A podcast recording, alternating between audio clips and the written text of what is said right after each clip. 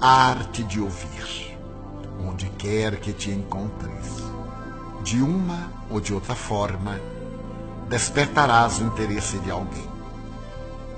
Algumas pessoas poderão arrolar-te como antipático e até buscarão hostilizar-te.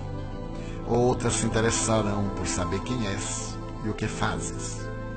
Inúmeras, no entanto, te falarão, intentando o relacionamento fraterno. Cada qual sintonizará contigo dentro do campo emocional em que estagia. Como a carência de amigos e abundância de problemas, as criaturas andam à cata de quem as ouça, ansiando por encontrar compreensão. Em razão disso, todos falam, às vezes simultaneamente. Concede a quem chega a honra de o ouvir.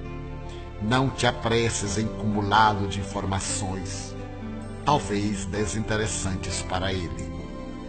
Silencia e ouve. Não aparente saber tudo, está por dentro de todos os acontecimentos. Nada mais desagradável e descortês do que a pessoa que toma a palavra de outrem e conclui a narração, nem sempre corretamente. Ser gentil, facultando que o ansioso sintonize com a tua cordialidade e descarregue a tensão, sofrimento. No momento próprio, fala com naturalidade, sem a falsa postura de intocável ou sem problema. A arte de ouvir é também a ciência de ajudar.